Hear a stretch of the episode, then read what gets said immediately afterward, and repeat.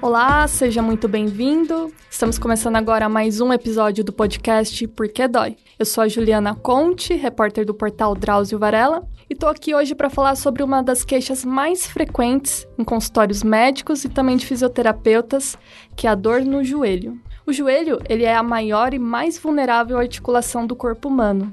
Por isso, o seu funcionamento ele pode ser alterado em três momentos. Primeiro, na presença de alguma lesão, ou por conta de algum desgaste, como artrite, ou na presença de alguma doença reumatológica, como a gota. E é aí que a dor aparece. Então, para falar sobre isso, a gente convidou hoje o Dr. Márcio de Castro Ferreira, ele que é do setor de ortopedia, traumatologia e cirurgia do joelho do HCOR, aqui de São Paulo, para explicar melhor sobre essa dor tão frequente. Muito obrigada, doutor. Seja bem-vindo ao nosso estúdio. Eu que agradeço a oportunidade de poder esclarecer as pessoas um pouquinho sobre a famosa dor no joelho. Bom, doutor, então vamos começar. Primeiramente, quando o assunto é dor no joelho, quais são as queixas mais comuns, assim, que, que você mais ouve no, no seu consultório de dor, reclamação? É, existe um predomínio, né, dessa dor no sexo feminino. É, são geralmente são pacientes sedentários, pacientes que estão um pouquinho acima do peso, que não realizam atividades físicas e essas dores geralmente são dores imprecisas mas que se acumulam mais na parte da frente do joelho. Certo. E, essas dores nem sempre são causadas, é, o senhor estava comentando, por alguma lesão, né, ou trauma. Exatamente. A gente tem uma palavra chamada condromalácia, né? Ela é muito popularizada entre as pessoas e é uma palavra que expressa, ela significa algo um pouco mais relevante, que é o que nós chamamos na medicina de síndrome da dor patelofemoral. Então, o que, que é esse baita palavrão, né? A síndrome da dor patelofemoral. Síndrome é um conjunto de sinais e sintomas, né? Essa é a definição de síndrome. Então, a síndrome patelofemoral são as dores proporcionadas pra, na frente do joelho, mas que nem sempre são vinculadas às lesões da cartilagem, que é o que as pessoas entendem como, como condromalácia, uhum. tá? Geralmente, a maioria das vezes, essas lesõezinhas de cartilagens pequenas, elas não são capazes de proporcionar dor. A dor ela vem muito mais voltada por um envoltório de situações. Então, deficiência da musculatura, fraqueza do tônus, fraqueza da parte neuromotora, enfim, uma parte mais vinculada ao condicionamento físico para as atividades do dia a dia do que propriamente uma lesão mesmo dentro do joelhinho ou na cartilagem, menisco ou alguma estrutura. Doutor, no caso, existe algum fator que predispõe ao aparecimento dessas dores? Estava vendo quem tem o joelho, né, para dentro ou para fora, tem uma terminação correta, né? Excelente pergunta. Existe sim. Tá? A gente chama de fatores constitucionais, ou seja, aquilo que faz parte do paciente né? É a característica do paciente, nós não somos iguais. Existem aquelas pessoas que têm a perna em X, né? Que a gente chama de valgo. Existem as pessoas que têm aquelas pernas em alicate, né? Que a gente uhum. chama de varo. E existe o alinhamento neutro. Então, essas alterações que nós chamamos de alterações biomecânicas, ou seja, dos formatos dos membros inferiores, né, elas podem contribuir para o surgimento da dor. Por exemplo, quem tem a perna no formatil de X, o valgo, tem uma predisposição maior para ter dor na frente do joelho. E as mulheres, é, caracteristicamente, possuem mais os membros em valgo, em X, do que os homens, né? Uhum. Daí a gente tem uma estatística maior de predomínio de dor anterior no joelho, dor na frente, na, no sexo feminino. E, e doutor, explica um, um pouco melhor para a gente por que, que o sobrepeso ele, ele é tão acaba sendo prejudicial para o joelho? Excelente pergunta também, né? Quando a gente fala de condicionamento físico, a gente pensa sempre em atletas, né? Fazendo atividades para poder realizar uma atividade excedente. Isso não é verdade. Nós precisamos disso para o dia a dia. As próprias atividades do dia a dia, elas vão sobrecarregando as nossas articulações, o corpo como um todo. Um exemplo, quando a gente agacha, a gente põe sete vezes o peso do corpo na frente do joelho. Quando a gente sobe escada, em torno de três a quatro vezes. A gente desce escada cinco vezes. Então veja que o dia a dia, as atividades do dia a dia vão sobrecarregando essas articulações. Uhum. E é claro que se a gente estiver acima do peso, a gente agrega mais peso ainda, mais carga para as juntas. Uhum. E elas tendem a sofrer mais. A chance de aparecer dor e delas inflamarem são maiores. Doutora, e o pessoal sempre pergunta muito, o senhor já comentou um pouco sobre condromalácia, tendinite, artrose. Você poderia dar uma breve explicação do que seriam essas? Muito bom, né? Um monte de palavrinhas que fazem parte do dia a dia cotidiano das pessoas e às vezes há um pouco de dificuldade de entendimento, né? Então, tendinite são inflamações de tendões, né? Tendões são as estruturas que unem o músculo, que é quem faz o movimento, ao osso. Uhum. Então, ele é a ponte entre a contração do músculo para fazer o movimento e o osso que realiza o movimento, que serve de alavanca para o músculo, tá? Então, as inflamações dos tendões a gente chama de tendinite. O sufixo it são característicos de inflamação. Então, tem a gastrite, tem a pancreatite, hepatite, nomes populares, né? Para as pessoas entenderem por que, que a gente coloca esse it no final. A artrose ou artrite, né, são as doenças inflamatórias degenerativas da junta. É, eu sempre brinco com os pacientes, falo assim, conforme a gente vai envelhecendo, os cabelos ficam brancos, as peles ficam com rugas, as articulações ficam com artrose. Uhum. É que cabelo, eu sempre falo aos pacientes, cabelo brancos e, e rugas não doem, pelo menos nos homens, né? e no joelho, infelizmente, a artrose, a degeneração da articulação, ela favorece processos inflamatórios, então inflama, incha, e com isso vem as dores nada mais é do que o desgaste natural do corpo. É, acho que muita gente acredita que dor no joelho é a queixa de quem está envelhecendo, mas, mas isso não é real, né, doutor? Isso é para uma parcela, né? Se a gente entender que todo mundo né, vai ter artrose, para que você tenha uma ideia, estatisticamente, é, com 80 anos de, de, idade, ela é universal, todas as pessoas. Com 50 anos, estima-se que 30% apresentem esses graus de degeneração. E conforme a gente vai envelhecendo, ela vai ficando cada vez mais presente, né? Então, faz parte do envelhecimento do corpo o surgimento da artrose. No entanto, se nós tomarmos medidas ao longo da vida, tivermos uma boa qualidade muscular, um bom peso, atividades regulares, né? fortalecimento, a chance de isso desenvolver dor é mínima. Assim. Tá? Não significa que ter artrose é igual a dor. Ah. Não. Tá? Você pode ter artrose e não ter dor, mas o inverso também é frequente. O senhor estava comentando então que quantos anos? Por todo mundo. A prevalência é 80. 80 ela é universal. Ah, é? Uhum. Mas não necessariamente. Em maior ou menor grau. Sim. Né?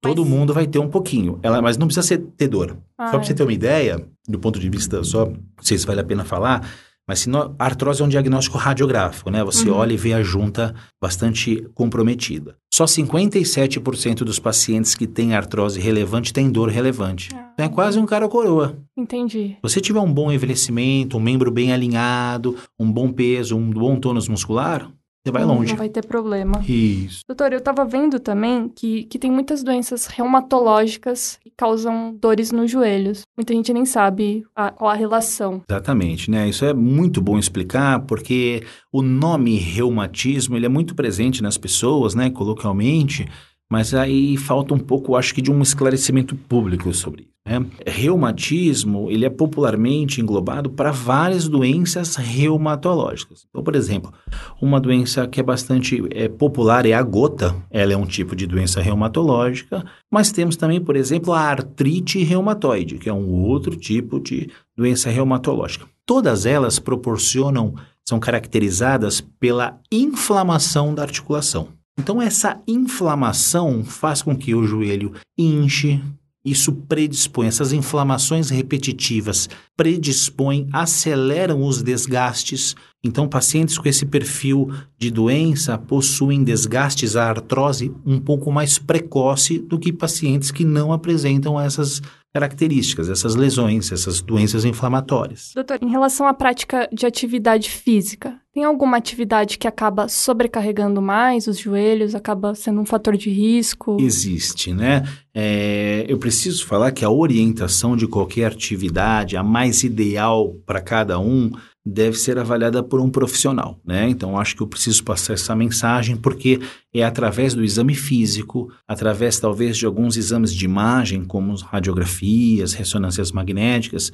a gente consegue identificar condições individuais de cada paciente, né? Então você vê características de cada um e dessa forma você sugere algumas atividades que são mais pertinentes e que proporcionarão menos desconforto, né?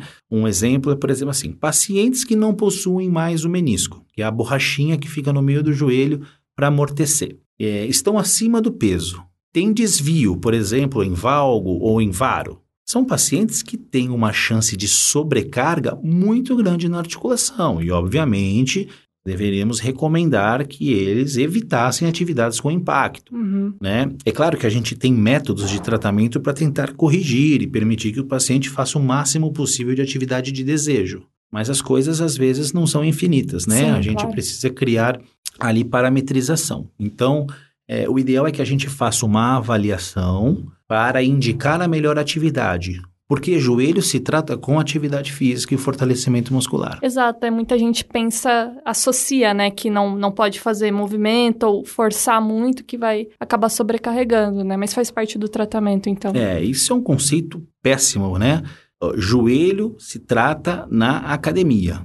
Agora, precisa de uma boa orientação, né? Um profissional assistindo. Por quê? Porque a linha entre talvez o que seja bom e o que seja ruim, ou seja, aquele exercício e atividade que vai trazer benefício e aquele exercício e atividade que pode prejudicar, é estreito. Uhum. Então a gente precisa de uma orientação, né, um profissional ao lado para que nos oriente a fazer o exercício corretamente, para que ele traga benefício e não prejuízo. É, é, falando de academia, hoje em dia é muito comum a gente ver pessoas levantando aí mais, sei lá, 200 quilos naquele leg press, enfim, para ficar com pernas e coxas enormes, né? Só que eu acho que isso também é, é um pouco perigoso, talvez, pro joelho, né, doutor? Sem orientação, sei lá. Certamente assim, a gente tem o esporte saudável, a gente tem o esporte de alto rendimento, que nem sempre é tão saudável para o corpo, sobre o entendimento de cargas bem-vindas para o corpo. Então, é claro que uma carga excessiva, ela pode ser tolerada desde que ela seja adaptada e tenha um certo grau de complacência de tempo para que a gente consiga recebê-la? Pode. Agora, ela seria bem-vinda? Não. Mas as pessoas têm o arbítrio, né? Uhum. Tem gente que gosta de fazer alterofilismo, é um esporte, enfim. Sim. Eu acho que a ciência veio para auxiliar o desejo das pessoas. Há limites, obviamente, e há orientações. Então, eu acho que assim, fazendo sob orientação de um bom profissional, aquilo não trazendo dor e desconforto, eu acho que é possível ser realizado. Agora, é uma carga, obviamente, muito excedente, não é o ideal para o corpo, né? A gente tem um limite e o ser humano gosta de vencer os seus próprios limites, Claro. né? E, e, doutor, o joelho, muita gente também reclama, fala que faz barulho, estalo, etc. Só que é, é motivo, sempre motivo de preocupação ou às vezes não tá sentindo dor, não tem nada a ver? Essa é excelente, né? Porque nós chamamos de crepitação. E ocorre mesmo, né? Imagina que o joelho, ele é revestido, o joelho e toda a articulação do corpo é revestido por uma membraninha branca para minimizar o atrito, para facilitar o deslizamento da junta.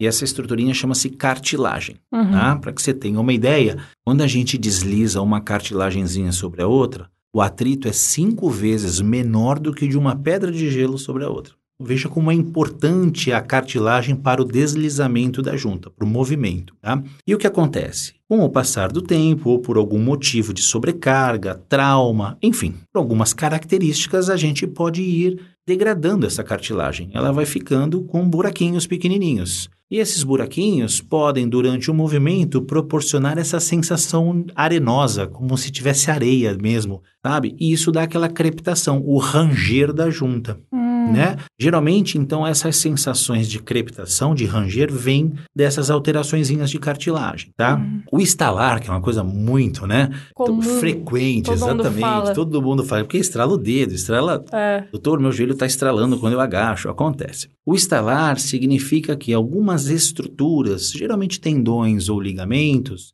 eles ressaltam no movimento, eles raspam em algumas proeminênciazinhas ósseas e faz o barulho. Do ponto de vista terapêutico, ou seja, do médico, esses estalar sem dor, a gente não dá muita relevância, Tá, tá? Ainda que os pacientes procurem por essa queixa. sim. Uma- acho que uma dúvida. Quando que, que a pessoa deve procurar um, um ortopedista, assim? Porque, assim, joelho às vezes dói, você toma um anti-inflamatório, dois, três dias, ok. Só que quando que é Importante investigar. O que a gente percebe é que existe um estímulo né, da mídia muito grande para que as pessoas pratiquem atividade física, e isso é muito positivo. Né? Por outro lado, esse estímulo não é muito acompanhado de orientações. Então a gente vê, você for num parque, dá uma olhada, você vai ver inúmeras pessoas correndo. Fizeram uma pesquisa, talvez nem 10% tenham passado por uma avaliação médica antes de iniciar essas atividades. É. E isso seria o mais fundamental, porque você consegue identificar situações,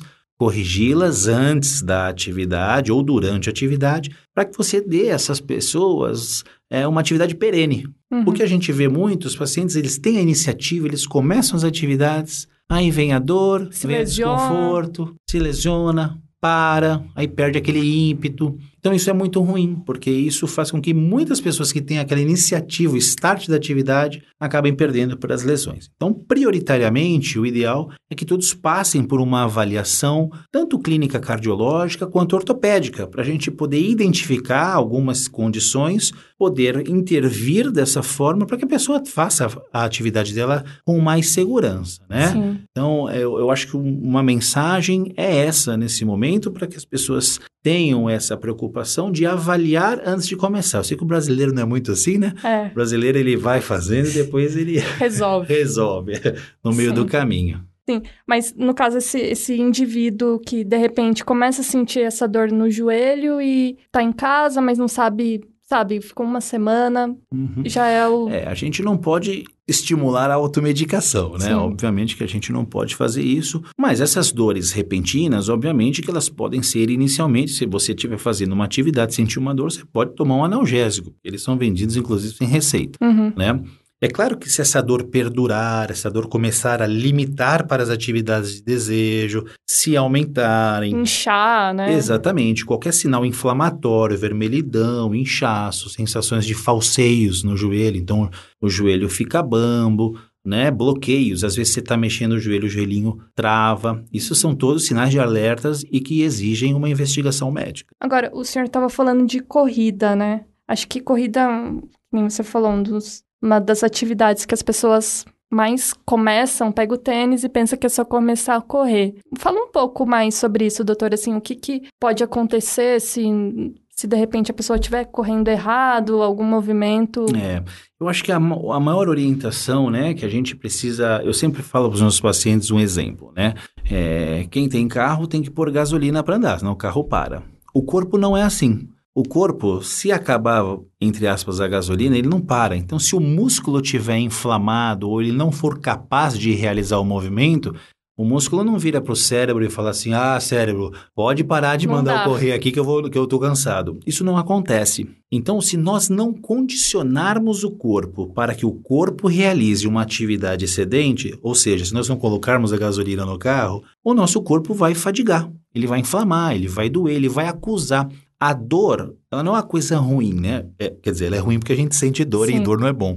Mas a dor ela é um mecanismo de alerta. Por que, que existe a dor? Para avisar a gente que alguma coisa não está adequada. A gente tem que agradecer de sentir dor. Claro. né? Então, quando a gente começa a fazer uma atividade, você imagina uma pessoa que, sedentária e que não faz atividade, que tem uma musculatura, então, não muito desenvolvida ou apta para esforços, resolve que vai começar a correr. Ótimo. Ela compra seu tênis, vai para o parque, compra uma roupa esportiva e começa a correr. O músculo dela tem uma capacidade X, a gente não sabe qual é. Só que ela aumentou a demanda desse músculo. É o músculo que faz o movimento. É. né? Então ele vai cansando, ele vai cansando. Essas alterações de fadigas crônicas, elas vão sobrecarregando também a junta, a articulação no caso, né, o joelho. Então existe uma tendência que com o início e o acréscimo das atividades, as pessoas começam a correr um quilômetro, É. aí corre um e meio, porque aí começa a ficar bom, aí Cinco, corre três, já dez. faz a prova dos cinco, é assim, né? E aí o tempo vai passando, ela não vai se condicionando, e aí vem surgindo o desconforto. E aí ela precisa retroceder, parar, ir para fisioterapia. Então o ideal é que a maior mensagem é que façam atividades de impacto ou aeróbica associados ao fortalecimento muscular. Certo. Porque isso condiciona e vai permitir que você tenha aí uma longevidade da, da, da atividade esportiva aí, com menos desconforto. Fortalecimento é academia, né? Academia, sobre algumas orientações, os profissionais podem orientá-lo, né? O ideal é que passe por um médico para ele ver se existe alguma restrição específica, algum movimento ou aparelho que talvez não seja o mais indicado. Uhum. É uma orientação de um profissional para que ele faça a coisa da melhor maneira possível. Ótimo. E, doutor, em relação ao tratamento, né? Tratamento de dor no joelho, costuma ser número um é a fisioterapia, primeiramente? E a grande, geralmente a gente inicia, né? é, o tratamento cirúrgico quase nunca é prioritário, tá? Uhum. Essas dores predominantes que a gente chama da famosa condromalácia, ele quase nunca é cirúrgico. É, geralmente nos quadros mais inflamatórios, naquela situação que o paciente está com bastante limitação, desconforto até para as atividades do dia a dia, ele precisa diminuir as atividades, ou seja, se afastar um pouco das atividades excedentes, iniciar um tratamento fisioterápico, né, onde com alguns mecanismos, eletroterapia, enfim, algumas atividades de tratamento na fisioterapia, a gente consegue um controle da dor melhor associado às medicações, né? Uhum. E depois ele começa uma segunda fase. Quando ele tem o controle da dor, ele começa uma fase secundária de restabelecimento físico. Então a gente tenta é, partir para uma fase mais de adaptação física. Então, treino de fortalecimento muscular, propriocepção, que seria aquele treinamento do cérebrozinho identificar o posicionamento da junta. Hum. Né? Enfim, e aí vai evoluindo até que esse paciente comece a fazer as atividades de desejo sob orientação e depois fique só na academia mesmo, em manutenção. Cirurgia, então, é só. Cirurgia para as lesões de cartilagens, elas são muito, muito raras, tá? Existem indicações muito específicas para as lesões de cartilagem. Hoje em dia, no mercado, a gente tem uma gama de produtos ofertados pelas empresas, sugerindo ações com é, melhoras dos resultados cirúrgicos. Mas a ciência ainda não conseguiu demonstrar que essas novidades, vamos dizer assim, Sim. propostas, né, é, tragam o resultado esperado. Portanto, é, a maioria do tratamento absoluta é com mudança do hábito de vida, uma boa recuperação física, que é, Ótimo. o resultado surge. No caso, é, a gente estava falando do, do fortalecimento muscular antes. É, e alongamento, doutor, também é importante? O alongamento é importante porque se nós tivermos principalmente a musculatura de trás da coxa encurtada, e isso é muito comum, infelizmente, nas mulheres, pelo uso do salto. O uso do salto é um grande vilão para o joelho, não só para o pé, porque quando as mulheres usam os saltos, a gente muda a forma da pisada, né? O pé foi feito para pisar inicialmente com o calcanhar e depois a gente apoiar a partezinha da frente do joelho. Do pé, desculpa. Quando a gente pisa com salto, a gente pisa primeiro com a parte da frente do pé. Então o joelho, ele nunca fica esticado de verdade quando a gente. Quando a gente não, porque eu não uso salto, né? Uhum. Mas quando as mulheres andam de salto. Então, essa contínua, que a gente chama de flexão, né? Esse joelho nunca esticar para relaxar um pouquinho a patela, que é o ossinho da frente do joelho, ou seja, sempre ele ficar meio dobradinho pela forma da pisada do salto, faz com que aumente muito a pressão na frente do joelho e, ao mesmo tempo, encurte o músculo de trás da coxa. Então, essas alterações crônicas, então, mulheres que usam salto diariamente durante vários anos, têm uma tendência de ter mais dor na frente do joelho. E aí o alongamento é fundamental. E, e além, o senhor falou do salto alto, tem outra coisa que também prejudica? Às vezes a gente acaba fazendo diariamente e nem sabe. Existem as alterações constitucionais, o salto é o mais comum de todos. Agora, atividades como escadas, aclives e declives, então pacientes que têm potencialidade, ou seja, características de predisposição, precisariam, de certa forma, evitar essas atividades sobrecarregam o joelhinho, né? Uhum. Do ponto de vista de vestimentas, essas alterações mais de customização, vamos dizer assim, o salto é o maior vilão mesmo. Ah, A entendi. gente recomendaria aí o uso do Anabela, né? Porque a gente entende que essa guerra é perdida entre Sim. ortopedistas e mulheres. Bom, doutor, tem mais alguma coisa que é importante reforçar desse assunto? É, eu acho que o principal conceito que as pessoas devem ter, né, é entender que é, a gente precisa tomar conta da parte musculoesquelética da gente, né? Existe um apelo muito grande para essa parte cardiopulmonar, incentivando as pessoas a realizarem caminhadas, corridas, alguma atividade física, e é bem-vinda. Mas a gente precisa entender que, para qualquer atividade de demanda, há uma necessidade de preparação. Então, nos condicionarmos para isso é muito importante. E às vezes não é para uma atividade física, às vezes é para o dia a dia. Às vezes nós precisamos fazer algum grau de atividade de fortalecimento apenas para que o nosso corpo consiga realizar as atividades nossas do dia a dia. E cada um tem a sua peculiaridade, né? Então, uns têm mais capacidade, outros menos. Para uns, realizar as atividades do dia a dia por si só já geram dor, para os outros não. Certo. Então, é identificar isso e se matricular na academia. Ótimo, primeira coisa, né? Perfeito, doutora. Foi ótima a entrevista. Agradeço mais uma vez a sua presença. Eu que agradeço a oportunidade. Acho que o canal é excelente. Parabéns por ter esse, esse espaço para esclarecer a população de coisas tão relevantes, né? Ótimo. E esse foi mais um Porquê Dói. E para quem ainda não sabe, dentro do portal Drauzio Varela, nós temos ainda mais dois podcasts o Entre Mentes, que é só sobre saúde mental, e o Drauzio Cast, que são áudios que o Dr. Drauzio gravou ao longo da carreira. Vale a pena conhecer também. Obrigada e até a próxima.